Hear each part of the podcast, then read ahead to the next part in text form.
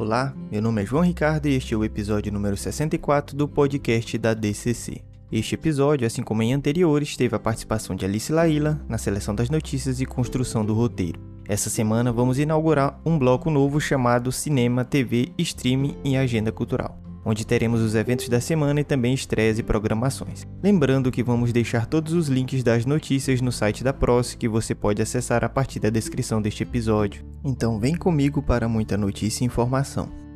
Bloco 1 Notícias nacionais e internacionais. Na primeira notícia deste bloco, Orçamento Federal da Cultura cai a metade em 10 anos. O descaso do governo brasileiro com a cultura é mensurável. Entre 2011 e 2021, o orçamento do governo federal para o setor caiu 46,8%, de 3,33 bilhões de reais para 1,7 bilhão com os valores corrigidos pela inflação. A fatia da cultura cresceu até 2013. De 2014 em diante, foi apenas queda. Proporcionalmente, o maior corte foi na Funarte, seguida do IFAM, que sofreu a maior garfada em valores absolutos. Além da previsão orçamentária, a execução, que foi efetivamente gasto, teve queda semelhante. Além da queda no orçamento autorizado, o uso dos recursos também diminuiu. O total empenhado, ou seja, que o governo se comprometeu a gastar através de contratos, caiu 44,7 entre 2011 e 2020. No ano passado, 30% da verba disponível não foi utilizada. Em 2021, faltando 4 meses para acabar o ano, apenas 36,5% foi empenhado.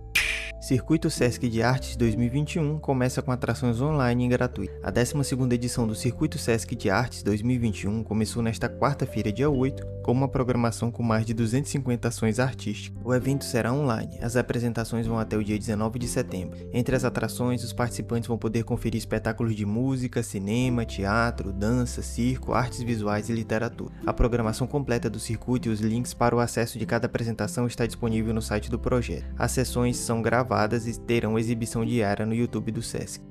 Jogo God of War Ragnarok ganha primeiro trailer. God of War Ragnarok, continuação do game de 2018, ganhou seu primeiro trailer na apresentação digital do PlayStation nesta quinta-feira, dia 9. Além de novas mecânicas de combate, a continuação também promete oferecer aos jogadores acesso aos nove mundos da mitologia nórdica. Fechamos assim o primeiro bloco e vamos agora para o nosso segundo bloco com notícias locais e regionais. Na primeira notícia deste bloco, nós temos que festas e eventos já podem ser realizados em Santarém. O Comitê de Crise para Enfrentamento da Pandemia de Covid-19 em Santarém, oeste do Pará, decidiu pela liberação de festas. As novas regras constam do Decreto Municipal 993 de 2021, assinado pelo prefeito Nélio Aguiar. Apesar da flexibilização, protocolos de biossegurança devem ser respeitados. O comitê também autorizou a presença de público em eventos esportivos, que poderá ser de até 30% da capacidade do espaço. Apesar da liberação de torcida, o retorno do público terá de ser feito mediante protocolo rigoroso de medidas sanitárias. O uso de máscaras continua obrigatório e os espaços deverão ter demarcação obedecendo os critérios de distanciamento social, além da disponibilidade de álcool o FOPA promove Quinta Semana do Japão em Santarém, de 27 de setembro a 1 de outubro. Com o objetivo de celebrar a integração das culturas paraense e japonesa, a Universidade Federal do Oeste do Pará promove de 27 de setembro a 1 de outubro de 2021 a Quinta Semana do Japão em Santarém. A iniciativa é resultado de uma parceria da Pró-Reitoria da Cultura Comunidade de Extensão com a Associação Nipo-Brasileira do Tapajós e o Consulado do Japão em Belém. Aberta ao público, a programação contará com oficinas gratuitas ofertadas de forma presencial ou remota, de acordo com o tipo de modalidade. Devido às restrições impostas pela pandemia da Covid-19, as oficinas presenciais terão um número reduzido de participantes e estes deverão seguir todos os protocolos de segurança. Já as oficinas adaptadas para o ambiente virtual serão realizadas pela plataforma Google Meet. As inscrições são gratuitas e podem ser feitas somente por formulário online. Haverá emissão de certificado aos que participarem das atividades. Pró-Reitoria da Cultura Comunidade de Extensão da UFOPA realiza a palestra virtual Educação Midiática na Era da Informação, dia 16 de setembro. Na próxima quinta-feira, 16 do 9, a partir das 16 horas, acontecerá a palestra virtual Educação Midiática na Era da Informação, Desafios do Século XXI que traz como convidada a doutora em Comunicação e Cultura Regina Lima, pesquisadora e docente que atua na Faculdade de Comunicação da Universidade Federal do Pará, em Belém. Este é o segundo encontro de um ciclo de diálogo que objetivam expandir reflexões sobre a importância da cultura na vida acadêmica e para a sociedade em geral. A palestra é gratuita será transmitida pelo Google Meet e os participantes receberão certificado de duas horas aula. É necessário fazer inscrição prévia. Grupo Expressarte realiza o segundo Festival Virtual de Cultura Nortista Inclusivo, com o tema Encantos do Meu Norte, Lendas, Mitos, Causas e Assombrações. O Grupo Expressarte da UFOPA realizará no dia 10 de setembro, às 18 horas, a segunda edição do Festival Virtual de Cultura Nortista Inclusivo, que exibirá vídeos com narrativa nortista que inclui dança, teatro, libras e música. O Festival Virtual de Cultura Nortista Inclusivo é uma das ações do Grupo Expressarte que busca tornar a arte acessível em libras. A transmissão será no canal do YouTube Grupo Expressarte UFOPA. Santarena lança EP era de Aquário, mergulhando nas referências reggae e funk soul. Um som singular com referências no reggae e funk soul. Dessa mistura nasceu o EP Era de Aquário da Santarena Ianesa, que mora em Manaus. Este primeiro trabalho autoral da cantora e compositora já está disponível nas plataformas digitais. O projeto foi contemplado com recursos da Lei Aldir Blanc no Prêmio Feliciano Lana, do governo do Amazonas. Em Belém, grupos de quadrilha gravam apresentações para a Mostra Cultural do edital São João Teimoso. A Fundação Cultural de Belém, Fumbel, tem promovido a continuidade e preservação das atividades juninas desenvolvidas por diversos grupos artísticos culturais da capital paraense e regiões distritais, para valorizar a riqueza e a multiplicidade de expressões próprias do período. O edital São João Teimoso contemplou 117 grupos, sendo que são mais de 4.600 participantes dos grupos e pessoas da comunidade, onde os grupos estão inseridos, que estão sendo atendidos pelo edital. A Mostra Cultural está sendo realizada de forma semipresencial, com o intuito de evitar aglomeração e, com isso, evitar a transmissão do novo coronavírus. As apresentações dos grupos de carimbó já estão disponíveis no YouTube da Fumbel. Os vídeos dos demais grupos credenciados serão postados ao longo do mês. Fechamos assim o nosso segundo bloco e vamos agora para o nosso terceiro bloco com editais e inscrições. Na primeira notícia deste bloco, o Festival de Cinema Tarrafa vai premiar obras que retratam temáticas sobre a Amazônia brasileira. Obras audiovisuais que retratem temáticas sobre a Amazônia brasileira poderão se inscrever até 6 de outubro no Festival de Cinema Tarrafa, audiovisual amazônico em rede. O festival deve ocorrer de forma remota nos dias 7, 8 e 9 de dezembro deste ano. Os competidores concorrerão a prêmios de R$ 1.750 em cinco categorias. O Festival Tarrafa faz parte de uma ação estratégica de fomentar regionalização audiovisual, difusão não comercial, democratização do acesso e preservação dos conteúdos audiovisuais brasileiros. A realização da Universidade Federal do Oeste do Pará, através da Diretoria de Cultura e Comunidade, da Pró-Reitoria da Cultura, Comunidade e Extensão e do Núcleo de Produção Digital do Tapajós, com apoio da Fundação de Integração da Amazônia, FIAM, e patrocínio da Secretaria Nacional do Audiovisual, Secretaria Especial da Cultura, Ministério do Turismo. Prêmio Off Flip de Literatura 2022 abre inscrições. O Prêmio Off Flip de Literatura está com inscrições abertas para sua edição de 2022. Os interessados podem inscrever gratuitamente seus textos nos gêneros conto, crônica e poesia até o dia 20 de outubro. Os textos devem ser inéditos, serão avaliados por uma curadoria indicada pela editora Selo Off Flip, e os selecionados, vencedores e finalistas serão publicados em coletâneas colaborativas, uma para cada gênero. Os autores vencedores serão contemplados com 24 mil reais, assinatura do rascunho e do Cine Petra Petra Belas Artes Streaming, cota de livros do selo Off Flip e box especial de livro. Fechamos assim o nosso terceiro bloco e vamos agora para o nosso novo bloco com cinema, TV, streaming e agenda cultural. Shang-Chi e A Lenda dos Dez Anéis estreou no topo de bilheteria nacional após ser visto por quase 500 mil pessoas. O filme ambientado em uma China imaginária que mistura criaturas gigantes, misticismo e kung fu também teve uma estreia com bons números nos Estados Unidos e no Canadá. Aretha Franklin, uma das maiores cantoras de R&B e soul de todos os tempos, ganha uma merecida cinebiografia estrelada pela igualmente talentosa Jennifer Woods. Vamos deixar na descrição o link para o trailer. Letícia Lima e Gabriel Godoy vão estrelar a série brasileira Desjuntados, que tem estreia programada para o dia 1 de outubro no Amazon Prime Video. A produção, que terá 7 episódios de 30 minutos cada, trata de um ex-casal que é forçado a morar no mesmo apartamento porque não tem dinheiro para morar sozinho. A Warner Bros. revelou o primeiro trailer de Matrix Resurrections, quarto longa da série de ficção científica iniciada com Matrix em 1999. O ator Keanu Reeves retorna ao papel de Neo e Carrie Anne Moss como Trinity. O filme tem data de estreia para 16 de dezembro no Brasil. As estreias de destaque do cinema nessa semana foram Maligno, Patrulha Canina o filme, Um Casal Inseparável, Por que Você Não Chora, Suk Suk, Um Amor em Segredo, De Volta para Casa e O Bom Doutor. A artista programadora brasileira Mônica Risoli lança na segunda-feira a coleção de NFTs gerativos Fragmentos de um Campo Infinito no site Artblocks. Às 13 horas horário de Brasília, o software criado pela artista vai gerar 1024 pinturas, com paisagens criadas a partir do número único que cada contrato do NFT gera. Somente após a compra a imagem é revelada. O sorteio desta arte e vegetação determina as estações do ano, afeta a distribuição das flores e cria fenômenos como a chuva, o sol e a neve. O Ilhotin transmite amanhã às 11 horas um show da cantora Xenia França, gravado nas patas de elefante do Jardim Botânico da instituição. No repertório, canções do disco Xenia, lançado em 2017. Mais tarde, é a vez de Gal Costa apresentar o álbum Nenhuma Dor, em apresentação para a virada sustentável SP. No mesmo dia, mais de 30 artistas se reúnem em torno da causa indígena no festival Demarcação Já Remix, incluindo Gilberto Gil, Elza Soares, Benegão, Dononete e Dijuena Ticuna. Fábio Zanon é o solista no concerto de hoje da USESP, que interpreta o concerto para violão de Francisco Mignoni, sob a regência de Neil Thompson. No mesmo dia, a soprano Eliane Coelho comanda o time de cantores que se revezam em áreas de Puccini e do verismo italiano em apresentação do Teatro Municipal do Rio de Janeiro. Amanhã, o maestro Fábio Machete e a Filarmônica de Minas Gerais interpretam Wagner, Strauss e Mahler, com a mezzo-soprano Ana Lúcia Benedetti.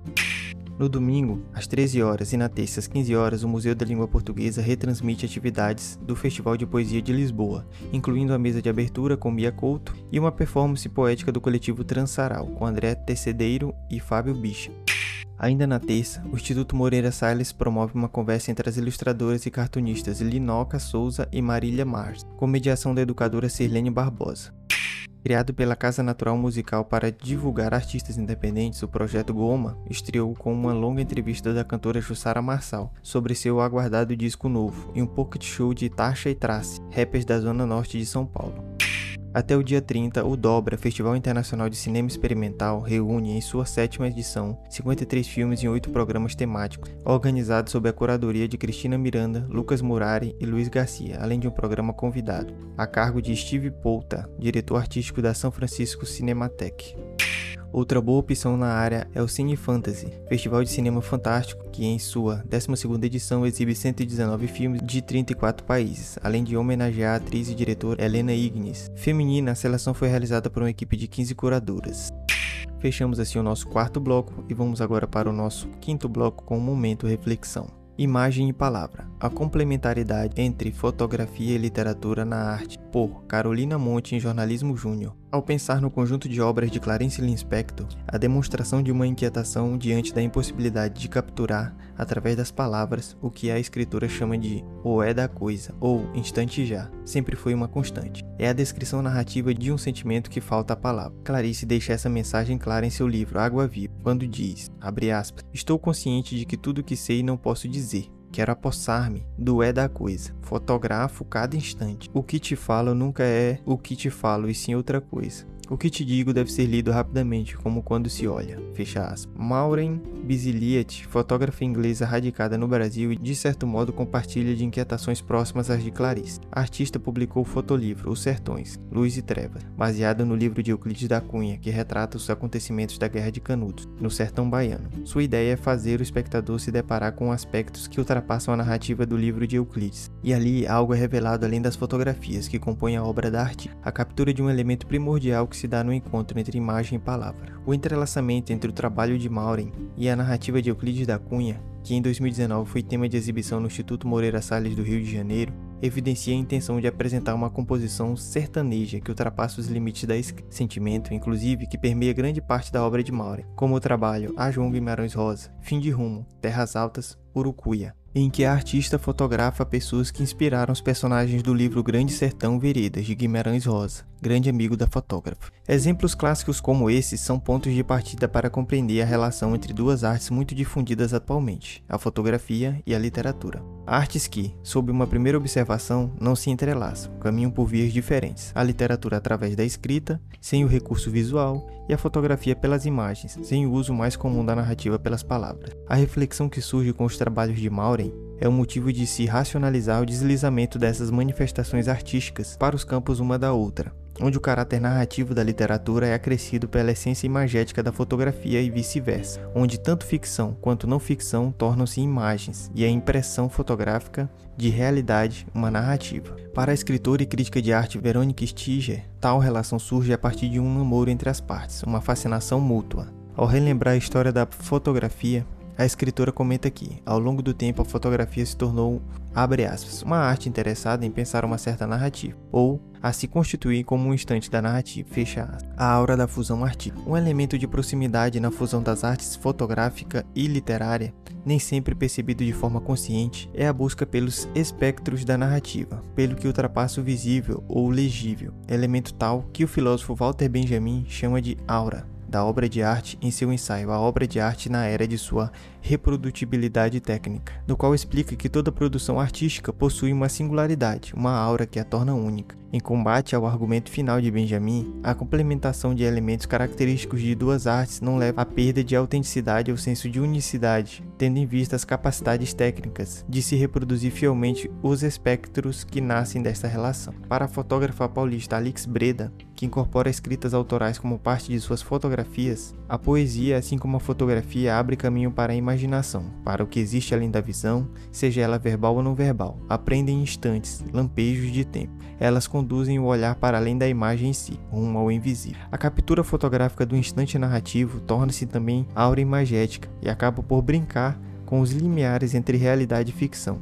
O que é mostrado na imagem se aproxima da realidade, sem perder o estímulo da encenação o jogo de aproximação e afastamento de uma representação mais realista, apresentando nessa fusão é potência para imaginar e refletir sobre o que é exibido. Na literatura, tudo que está escrito e contextualizado é verdade naquele universo narrativo. Assim, ao ser vinculada ao universo literário, a fotografia pode ser questionada quanto à autenticidade da realidade que expressa, o que é registro de um simulacro e o que é absorção do real por que unir imagem e palavras. A fotografia também é utilizada como forma de prolongamento da memória documental e como clareza da representação característica explorada na relação com a literatura. Verônica comenta que, ao esbarrar com a narrativa, aspas, ela não é uma ilustração, mas funciona como um documento, como se quisesse atestar que aquilo que é dito na escrita narrativa é verdade, que está tudo dentro de um jogo da ficção, fecha aspas. Ou seja, a fotografia é um atestado da verdade, mas uma verdade dentro do universo ficcional, ao mesmo tempo em que está no universo da não ficção. É esse movimento que traz o jogo da encenação e da realidade para o caminho da razão e do consciente, algo que pode ser absorvido com mais clareza, tanto na intencionalidade de construção da narrativa quanto na composição fotográfica. Trazer essa interrelação entre imagem e palavra para viver vivências exploratórias também eleva o leitor e espectador a um outro primor artístico. A aura, o fantasma da narrativa, quando capturada pela imagem, adiciona a substância do surreal, de algo que se mostra apenas quando há visualização do sujeito sobre o qual se trata. Portanto, a racionalização, enquanto processo necessário para a escrita, é abandonada sob o uso da imagem e nos conecta e comunica com uma sensação além palavra, que apenas o suposto realismo existente na fotografia é capaz de saciar. Os seres humanos são bastante visuais, e é por isso que a narrativa literária, quando abarcada no âmbito fotográfico, ganha o ar da visualização concreta, ainda que por um processo subjetivo. Incorporar a misticidade oculta é uma constante no trabalho de Alix, que afirma, aspas, como uma mistura, penso que na escrita imagética, a não verbal, quero apresentar a presença desse invisível, de algo que, ao desaparecer, sobrevive na imagem, uma insuficiência que a linguagem verbal me traz e que pode ser descrita somente ao fazer essa captura, mas ao mesmo tempo usar fragmentos escritos para pontuar a memória entrelaçada com os instantes dessa esfera íntima, de aproximar as palavras visíveis com o que está escrito fora do olho nu, fecha aspas, a imagem por meio das palavras. Na literatura, o detalhamento minucioso é o que carrega a bandeira da imersão fotográfico-literária. Uma das formas de se realizar um detalhamento minucioso pode ser verificada no uso das écfrases. Termo vindo do grego, significa um procedimento retórico e minuciosamente descritivo de uma pessoa, objeto, situação ou paisagem. A intenção primária da écfrase é descrever verbalmente de forma vívida, como se o acontecimento ocorresse diante dos olhos do leitor. Com a utilização das écfrases, a narrativa transforma-se em imagem-palavra. O caráter evocativo deste procedimento coloca o leitor no campo imagético do que ocorre na narrativa. Na fusão das artes, sair pelo mundo real tentando demonstrar o é da coisa, o instante já, ou a aura da obra literária é parte essencial deste namoro. Através da busca dos sujeitos e instantes narrativos, seja o flerte espontâneo ou encenado, tudo faz parte. Novamente, o jogo entre a ficção e a realidade realidade é o que vale. O sertão de Euclides da Cunha e o sertão de Maureen são os mesmos, mas sob perspectivas diferentes. A intenção final é sempre o que se representa na imagem versus o que se percebe na narrativa. Fechamos assim o nosso momento reflexão e vamos agora para a nossa dica cultural.